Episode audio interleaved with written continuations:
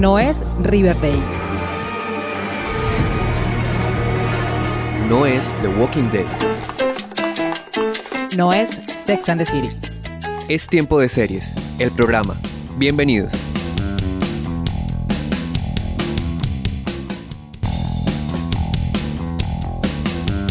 Seriefilas y seriefilos del mundo, maratoneras empedernidas, consumidores de series. Yo soy Catalina Serrano y les doy la bienvenida a un nuevo episodio de la sexta temporada de Tiempo de Series, el programa. Recuerden que pueden seguirme en mis redes sociales arroba tiempo de series by cats en Instagram y YouTube. En Twitter me encuentran como arroba tiempo de series. Allí pueden compartirme sus opiniones, comentarios, sugerencias y recomendaciones seriéfilas. Asimismo, los invito a pasarse por la comunidad de blogs del tiempo. Allá tenemos recomendaciones del mes, entrevistas y un montón de contenido para seguir creciendo en esta comunidad amante de las series. Hoy vamos a hablar de una de las mejores series de los últimos años que además resultó nominada en la categoría de Mejor Serie de Drama para los Emmy 2021 y asimismo obtuvo dos nominaciones para sus actores protagónicos. Además, es una serie que nos adentró en el mundo de los ballroom en los años 80 y 90 y una serie que nos recordó que la familia son aquellas personas que se eligen cuando la propia se siente ajena. Es por eso que... ¡Ey! Tenemos que hablar. I used to take that mic in my hands. Escuchamos de fondo el tráiler de la tercera y última temporada de Pose, serie creada por Ryan Murphy, Brad Falcook y Steven Canals, que actualmente se encuentra disponible en la plataforma de streaming de Star Plus. This job is not for the faint of heart. You're a trans woman of color working in a hospital. I'm just trying to stay afloat. La serie protagonizada por Billy Porter, MJ Rodríguez y Dominique Jackson, entre otros, se convirtió en una de mis favoritas de los últimos años por la calidad del relato, las actuaciones, el desarrollo de sus personajes y la manera como nos contó en estos tres años que estuvo al aire la cultura del ballroom y las diferentes problemáticas sociales que enfrentaron las personas de la comunidad LGBTQ en los años 80 y 90 en Estados Unidos. There used to be the sense of urgency and community, and then folks just started dying. Y para hablar de Pose he invitado a una de mis personas favoritas del mundo mundial, Alfredo Álvarez, que es seriéfilo experto, cofundador de este programa e invitado recurrente. Alfred, bienvenido a Tiempo de Series, el programa, y gracias por estar aquí. Hola Cata, un saludo cordial para ti, para toda la audiencia de Tiempo de Series pues para mí siempre será un placer estar en tu programa y hablar de esto que tanto nos gusta como son las series de televisión. Sí, a mí también me encanta cuando nos reunimos a hablar. Precisamente esta semana nos preguntaban de qué tema podríamos hablar tres horas con alguien y tú contestabas como de series y de cine con tiempo de series. Y yo creo que nos faltaría tiempo. Total, podríamos hacer un maratón de 100 horas como eso que hacen en Navidad de videos del año, no sé qué, o resúmenes del año, nosotros podríamos hacer un maratón de 100 horas hablando de series y nos faltaría tiempo porque seguramente podríamos hablar de muchas cosas que veíamos en nuestra infancia y adolescencia que, que muchos millennials y, y centennials lamentablemente no conocen. Así es. Y preciso vamos a hablar de una de las series que este año estuvo nominada a los premios Emmy 2021 como mejor serie y además tuvo dos nominaciones para sus actores protagónicos, para NJ Rodríguez por actriz protagónica y para Billy Porter que ya había ganado este Emmy hace tres años, tal vez en el 2018 se ganó el Emmy por este personaje de Prey, pero que también es una serie histórica y esta nominación a NJ Rodríguez también es una nominación histórica, ¿no? Sí, es una serie, yo diría, Cata, que de las mejores que hemos visto en la pantalla en los últimos cinco años. Es una serie relativamente nueva porque solamente tuvo tres temporadas, entonces eh, realmente es una serie reciente. Vimos una primera temporada en el año 2018, luego vimos otra en el 2019 tal vez y en el 20 no, no la vimos por la pandemia y en este 2021 vimos pues la temporada final. La serie cuando se estrenó, inicialmente se pensó que fuera una miniserie, que, que se narraba y finalizaba solamente en los primeros 8 o 10 capítulos, pero fue también eh, recibida por la, por la crítica que fue renovada para una segunda temporada y luego de muchas discusiones logró incluso la renovación de la tercera temporada porque realmente a pesar de que fue una serie muy bien acogida por la crítica, no fue propiamente una serie de grandes cifras en términos de audiencia. Todavía este tipo de contenidos son un poco de nicho, todavía no son consumidos masivamente, pero me parece que en ese sentido Pose logró abrir unas puertas bien interesantes que ya otras series habían abierto previamente, pero en este caso ya no abordando solamente temas relacionados con comunidad LGBT, sino de manera muy particular con la comunidad trans. ese, ese, me parece uno de los, de los logros de esta serie porque visibiliza una comunidad que prácticamente antes no había tenido presencia en, en la ficción, lo veíamos más como en, en documentales o lo veíamos en, en reality shows de una manera más, diría yo, como tono de un poco de satírico, un poco de caricatura, ¿no? Lo que vemos de estos personajes en, en, los reality shows, pero aquí ya lo vemos como seres humanos que son con cotidianidad, con convivencia, con relaciones, con problemas, con toda la discriminación a la que se tienen que enfrentar y en ese sentido me parece que Pose abre unas puertas increíbles en lo que tiene que ver con la visibilidad de esta, de esta comunidad trans. Haber logrado tener un elenco totalmente trans, por ejemplo, es algo que nunca habíamos visto en un seriado de televisión. El tema, por supuesto, ya había hecho parte de, de series de ficción, de hecho, por ejemplo, la exitosa serie de comedia también premiada Transparent, pues fue precursora en el tema, pero allí vemos es un personaje en ese proceso de la transición. En cambio aquí vemos familias ya constituidas, porque así es como se llaman en el mundo del bol y de las drags también, familias de comunidades y todo lo que digamos, las situaciones a las que ellas se tienen que enfrentar. Es la primera vez que se nos cuenta esto en un formato seriado. Y en ese sentido yo creo que, hay que hay que darle todos los méritos a esta serie, a pesar de que no, no le fue muy bien en, en, en los Emmys de este año. Me parece que ya, ya Pose logró muchísimo y como dijo su creador por allí en el trino que hizo el otro día de la ceremonia de los Emmys, eh, ellos siguen sintiéndose y con toda razón muy orgullosos de lo logrado. Sí, lo que tú dices es cierto y también que es histórico porque no solamente el elenco es un elenco de personas de la comunidad LGBT y mujeres trans, sino que también el crew de producción, el equipo que hace parte, sus guionistas, directores de fotografía, vestuaristas y todo el crew, el equipo técnico que está detrás también es, son miembros de la comunidad LGBT, entonces también es como histórico y como el legado que deja esta serie a lo que tú decías, uno, la visibilidad y el tema de la representación, que durante muchos años pues es una comunidad que ha estado, digamos, como invisible en la televisión, ¿no? Entonces eso me parece súper bonito. Y bueno, las nominaciones estuvieron muy bien, lástima que en las en la premiación ya pues se fueron sin Emmys, pero como decía también NJ Rodríguez cuando la entrevistaron en la alfombra roja, que solo el hecho de la nominación para ella ya era un premio y era una ganancia también, no solo para ella, sino para toda la comunidad. Entonces que eso también era muy importante y pues que siguieran existiendo este tipo de historias.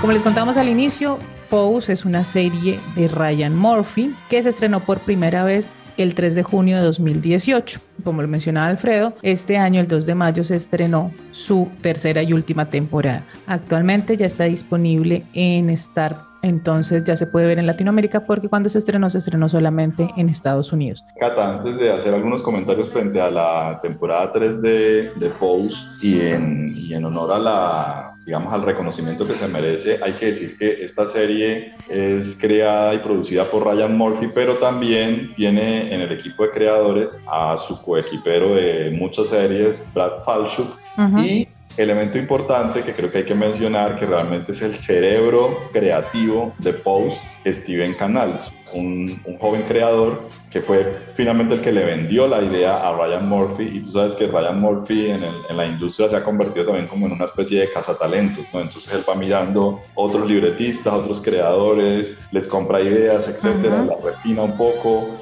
crea incluso actores también, porque muchos de los actores en el universo de Ryan Murphy antes de sus series eran unos desconocidos y se vuelven todas unas celebridades en sus, en sus universos. Me parece que merece ese reconocimiento Steven Canals porque realmente él es el, el creador eh, de la idea de Pose, que por supuesto luego fue refinada con Ryan Murphy y Brad Falchuk, y ellos son los que tienen los créditos de creadores, pero el cerebro creativo de, de Pose es Steven Canals. I know you must follow the sun wherever it leads. But remember. Esta última temporada de Pose nos cuenta otro tipo de situaciones, ¿no? Desde su primera temporada siempre hemos visto, arrancamos en los años 80 y nos mostraron como esa situación social con la amenaza del VIH, la discriminación, por supuesto, y lo que vivieron los miembros de la comunidad LGBTI por ser quiénes eran y cómo el ballroom se convirtió como en este movimiento político y como en este lugar donde podían ser quienes eran y cómo las familias terminan conformándose por aquellos que sin necesidad de tener consanguinidad terminan siendo quienes se apoyan, quienes se acompañan y quienes están ahí para enfrentar pues la vida, ¿no? Que eso es una cosa súper linda que trata la serie. Y poco a poco en cada temporada, la segunda temporada estuvo ambientada en los años 90, como de pronto empieza a verse este reconocimiento del bow con, lo, con los videos de Madonna, la música de Madonna que termina convirtiéndose también en un, en un ícono de la comunidad LGBT. Y también van pasando ciertas cosas. Ya en esta tercera temporada, digamos que la, la trama ya gira en, torno también como el VIH sigue siendo, por supuesto, parte de la historia y una parte muy fuerte de la historia, pero también como esa discriminación que sufrieron las personas afro que no hacían parte como de los estudios, ¿no? Que eso también lo vamos a ver aquí en la serie. Pero también leía por ahí y me puse a pensar y dije como sí, Ryan Murphy y su equipo creador le apuestan a un final feliz, ¿no? Como a un final en el que las cosas pueden funcionar, teniendo en cuenta que en la última temporada pues tenemos un momento bastante doloroso pero que creo que no lo esperábamos, ¿no? Eh, sí, yo lo, que siento que ocurrió en esta temporada final de Pose es que Ryan Murphy, eh, Brad Falchuk y, y Steven Canals lo que quisieron fue reivindicar a la comunidad queer de los años 80 y 90, eh, porque históricamente es una comunidad, digamos, que ha sido discriminada, que ha sido anulada, si se quiere, que ha sido fuertemente golpeada por problemas como los que ya mencionaste, el VIH, la discriminación, etc. Y yo siento que un poco lo que, lo que quiso el equipo creativo en la temporada 3 fue reivindicar a esta comunidad, mostrarlas como, como seres humanos que cuando tienen oportunidades pueden desempeñarse en cualquier trabajo. Entonces, una mujer que nació hombre, pero que luego por su eh, orientación sexual lamentablemente no tenía más opción que prostituirse y posteriormente encuentra una comunidad que le permite ser lo que aquello con lo cual ella se identifica pero de una manera eh, subrepticia, underground, en una discoteca, en la noche, etcétera, porque luego en el día pues tiene que seguir siendo discriminada, tiene que seguir desarrollando otros trabajos para poder hacer lo que quiere hacer en la noche. De repente encuentra la oportunidad para convertirse en una enfermera y lo logra. Entonces, un poco yo creo que esa metáfora lo que significa es que estos seres humanos lo único que necesitan son oportunidades. Y creo que eso es un poco lo que, lo que la narrativa de la temporada 3 de Pose propone y es que estos seres humanos con oportunidades pueden tener una vida digna, pueden ser felices y tener un final feliz, que es un poco lo que nos muestra la temporada final de la, de la serie, sin ignorar una realidad latente aún en los años 90 como era la pandemia del VIH-Sida. La, la serie no ignora eso y por eso vemos una trama que igualmente sigue siendo dolorosa porque eh, nos recuerda que la pandemia está allí viva en los años 90, paradójicamente viva, pero matando gente, y esto lo vemos en la serie. Entonces, me parece que eso la matiza un poco, ¿no? El final feliz, pero igual intentando vivir en medio del dolor de la, de la pandemia del VIH-Sida. Entonces, me parece que, aunque para algunos podría ser un final un poco verosímil, porque sé que algunas personas lo ven así, como que eso no es cierto, en los 90 no era tan fácil como se ve allí. Yo creo que el, el, el mensaje es más el de la reivindicación y eso es un poco lo que, pues la manera como yo entendí el, el cierre de la serie. Sí, es que ahorita escuchándote también me puse a pensar y es pues para eso está la ficción también, ¿no? Porque Ryan Murphy y pues los creadores de esta serie, Canal y, y, y, los demás, le dan, como tú dices, a sus personajes esa posibilidad de lograr cosas que claramente en los 90 la comunidad no pudo lograr. Entonces vemos un matrimonio entre una mujer trans y un hombre gay. Vemos también esto, la oportunidad de una mujer trans con un hombre heterosexual teniendo una vida de pareja y estudiando enfermería. Vemos la posibilidad de una mujer trans empresaria dueña de un, de un imperio de llamadas calientes, que claramente pues eso no pasó en los 90, pero es algo que me parece que también es muy sello Ryan Murphy de reivindicar o de darle por lo menos la posibilidad en la ficción a estas personas, a estos personajes, de lograr aquello que si el mundo fuera ideal se hubiera podido ver, que lo vimos también como en Hollywood, ¿no? Ya lo hemos visto, exacto, eso te iba a decir, ya eso, eso ha hecho parte del universo de Ryan Murphy y es mostrarle al mundo a través de la ficción cómo podría o cómo debería ser el mundo si se comportara de otra manera, si aceptara la diferencia, si aceptara la diversidad, etcétera, que son como los temas recurrentes en el universo de Ryan Murphy. Entonces, a mí me gusta eso, creo que, que es, un es el papel de la ficción también, ¿no? Es a través de un relato mostrarle o decirle al mundo, mire, el mundo podría ser un poco más amable si actuáramos de otra forma, o, lo, o todo lo que esta gente sufrió y vivió se habría podido evitar si hubiésemos hecho otras cosas o si hubiésemos actuado de otra manera. Creo que ese es un poco el mensaje de la, de la serie.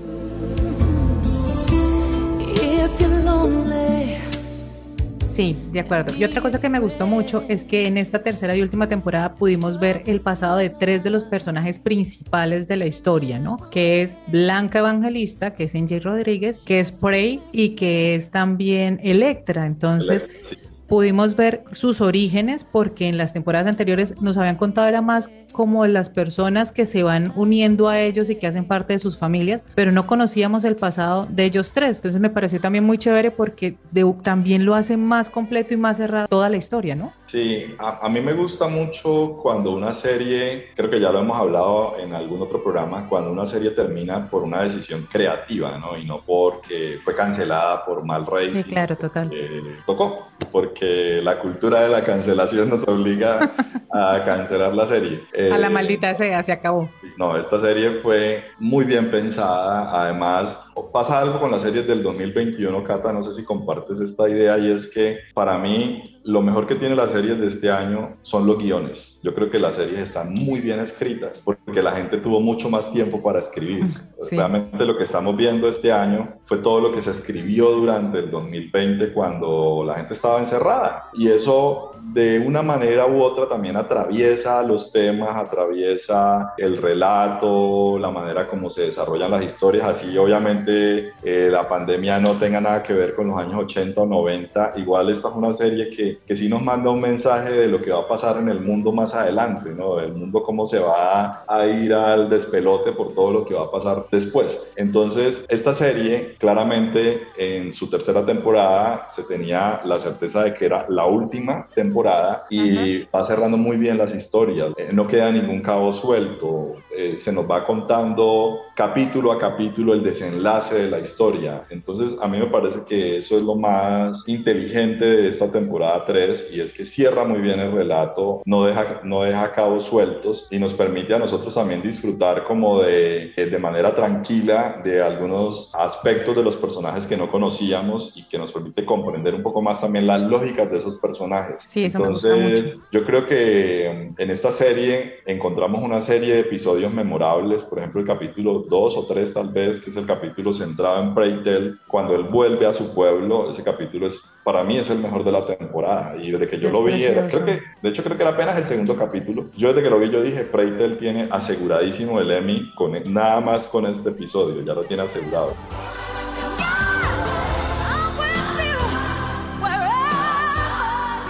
Estamos hablando con Alfredo Álvarez de la tercera y última temporada de Pose. Vamos a hacer una pausa y ya regresamos a Tiempo de Series, el programa. Únete a la comunidad de seriéfilos y seriéfilas más grande del mundo siguiendo las redes sociales de Tiempo de Series by Cats en Facebook, Twitter e Instagram. Y escúchanos también cuantas veces quieras en Spotify, Evox y Deezer y demás plataformas de audio.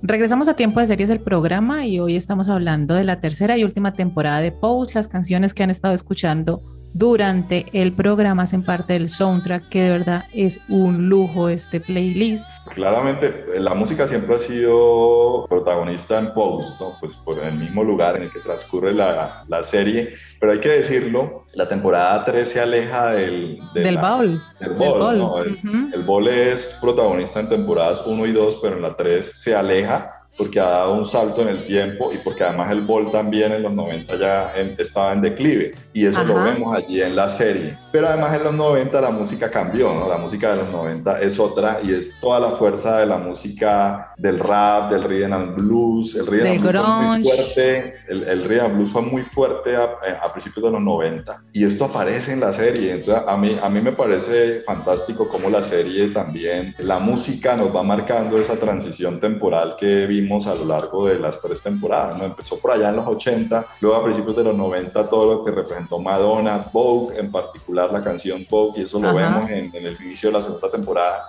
pero ya ahora en los 90 es otra cosa, ya es eh, en Vogue que hace exploraciones entre el rap, el rhythm and blues y el disco también de los 70 y esto pues generó todo un impacto cultural también en, en, en Estados Unidos y lo vemos allí en la, en la serie. Entonces ah, disfruté muchísimo realmente el, el soundtrack, pero no, no se desprendieron de la música de los 80 y de los 70 por esos flashbacks que vemos en, en, algunos capítulos de la serie. Sí, y en cuanto a lo que tú mencionas del bol, el bol deja de ser como escenario principal, que lo vimos mucho en la primera y en la segunda temporada, por lo mismo, ¿no? Eh, los 90 fueron diferentes, ya empieza lo que tú dices, este declive como que ya para, hasta para ellos empieza a perder valor. Hay otros espacios, ¿no? Porque ya se van tomando otros espacios, ya hay como también eh, las calles. Ya no estaba tanto la necesidad de esconderse, ¿no? Ya Ajá. en los 90 ya podían ir a un bar gay, pero es que una cosa es ir a un bar gay y otra cosa es estar en un ball, en, en un baile tipo ball.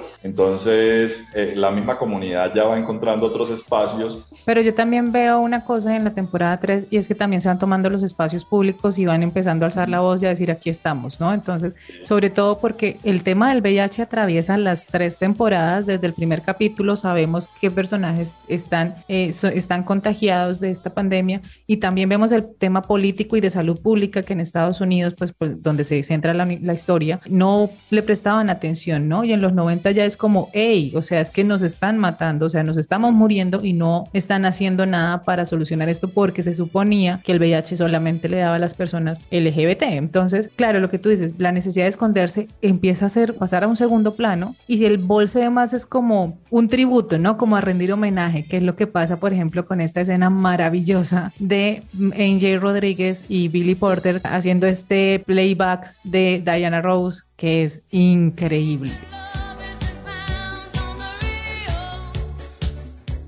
Alfredo, hay una parte que a mí me gustó mucho y es que también la serie hace crítica pues, sin querer dar cátedra, ¿no? Entonces esta escena final, en el capítulo final, representantes o las cuatro protagonistas principales, Blanca, Ángel, Electra y Lulu, creo que es que se llamaba la, van caminando por Nueva York súper bien porque además me pareció lindo que de verdad todo saliera bien y hacen esta crítica de Sex and the City con todo que amo Sex and the City me pareció como claro o sea cae de perla y además le dedican un buen todo el montaje de esa última secuencia es muy Sex and the City algo que también debemos mencionar Cata es que esta serie no es mucho más que una serie sobre la cultura ball sobre la comunidad queer en los años 80 y 90 es mucho más que una serie sobre el VIH. Esta es una serie realmente sobre pop culture, sobre la cultura pop de los años 80 y 90. Uh -huh. y, si, y nosotros vemos a lo largo de la serie, en todas sus tres temporadas, hay unas referencias muy fuertes a la cultura popular norteamericana.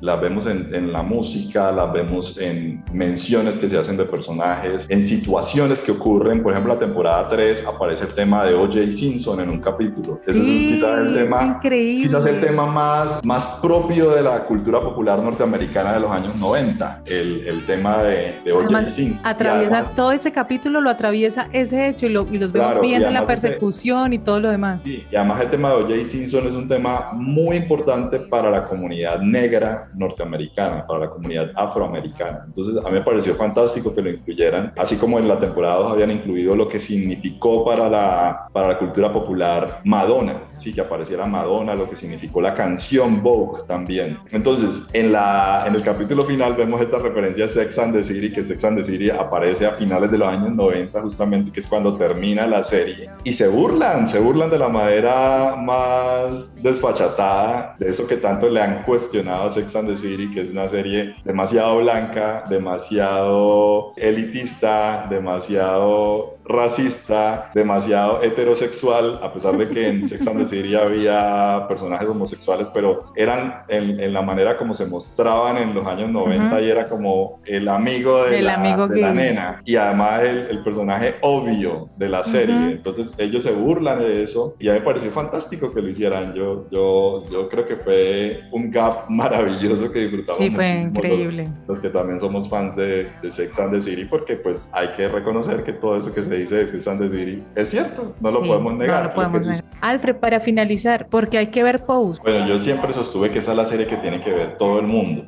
Eh, y me alegra mucho saber que yo creo que realmente el impacto de Post va, va, a ser más en los próximos años, ¿sabes, Cata? No creo que lo estemos viendo tanto en este momento. Yo creo que está llamada a convertirse en una serie de culto, suele pasar con las series cortas. Me parece que realmente el valor se le va a dar más en algunos años, así como por ejemplo hoy en día consideramos que Will and Grace es la serie más importante dentro del género porque es la que abrió todas las puertas. Yo creo que ese, ese valor se lo vamos a dar a Pose en algunos años, no tanto ahora, pero por ahora me parece maravilloso que tenga el reconocimiento que está teniendo, que se vea en plataformas de streaming también como lo estamos viendo, pero lo importante también que la, que la gente se dé la oportunidad de verla, ¿no? No es solamente ese, esa preocupación como por, ah, es que es otra serie ahí de LGBT, no sé qué, no. Nos quieren meter a los gays por todos lados.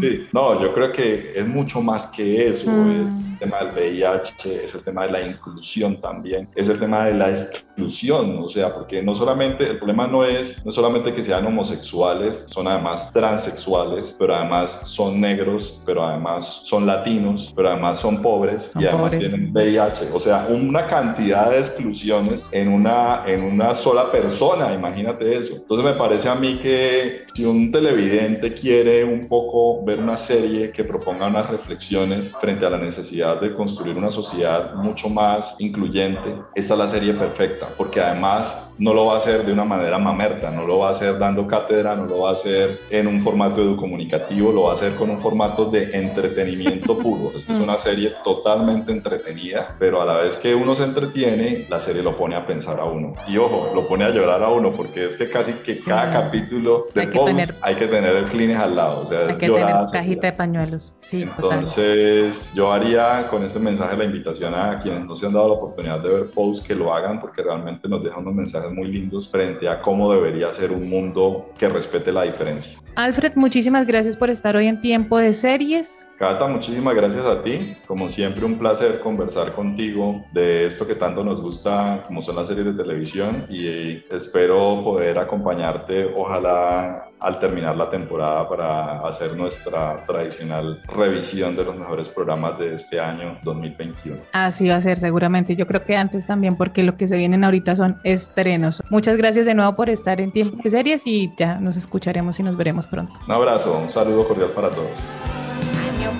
De esta manera llegamos al final de este episodio de Tiempo de Series, el programa. Recuerden que la tercera y última temporada de Pose está disponible en Star Plus, igual que sus dos temporadas anteriores. Es decir, tienen la serie completa, así que si no la han visto, este es el momento. Y si ya la vieron, pues a disfrutar de la última temporada y, por qué no, repetirse las dos anteriores. Asimismo, les recuerdo que Tiempo de Series, el programa, lo pueden escuchar en su plataforma de audio favorita. Gracias por conectarse con nosotros y por siempre estar aquí. Tiempo de Series el programa es una idea original de quien les habla, Catalina Serrano, con la producción de Julián Cala. Tiempo de Series es posible gracias al apoyo de la emisora virtual Estación V de la Facultad de Comunicación Social Periodismo de la Universidad Pontificia Bolivariana en Bucaramanga. Para apoyar este proyecto, las invitamos y los invitamos a que nos den una puntuación en la aplicación de audio donde nos escuchan. Comenten, compartan y recomienden este podcast entre su círculo social para así llegar a más seriéfilos y seriéfilas que siempre están buscando que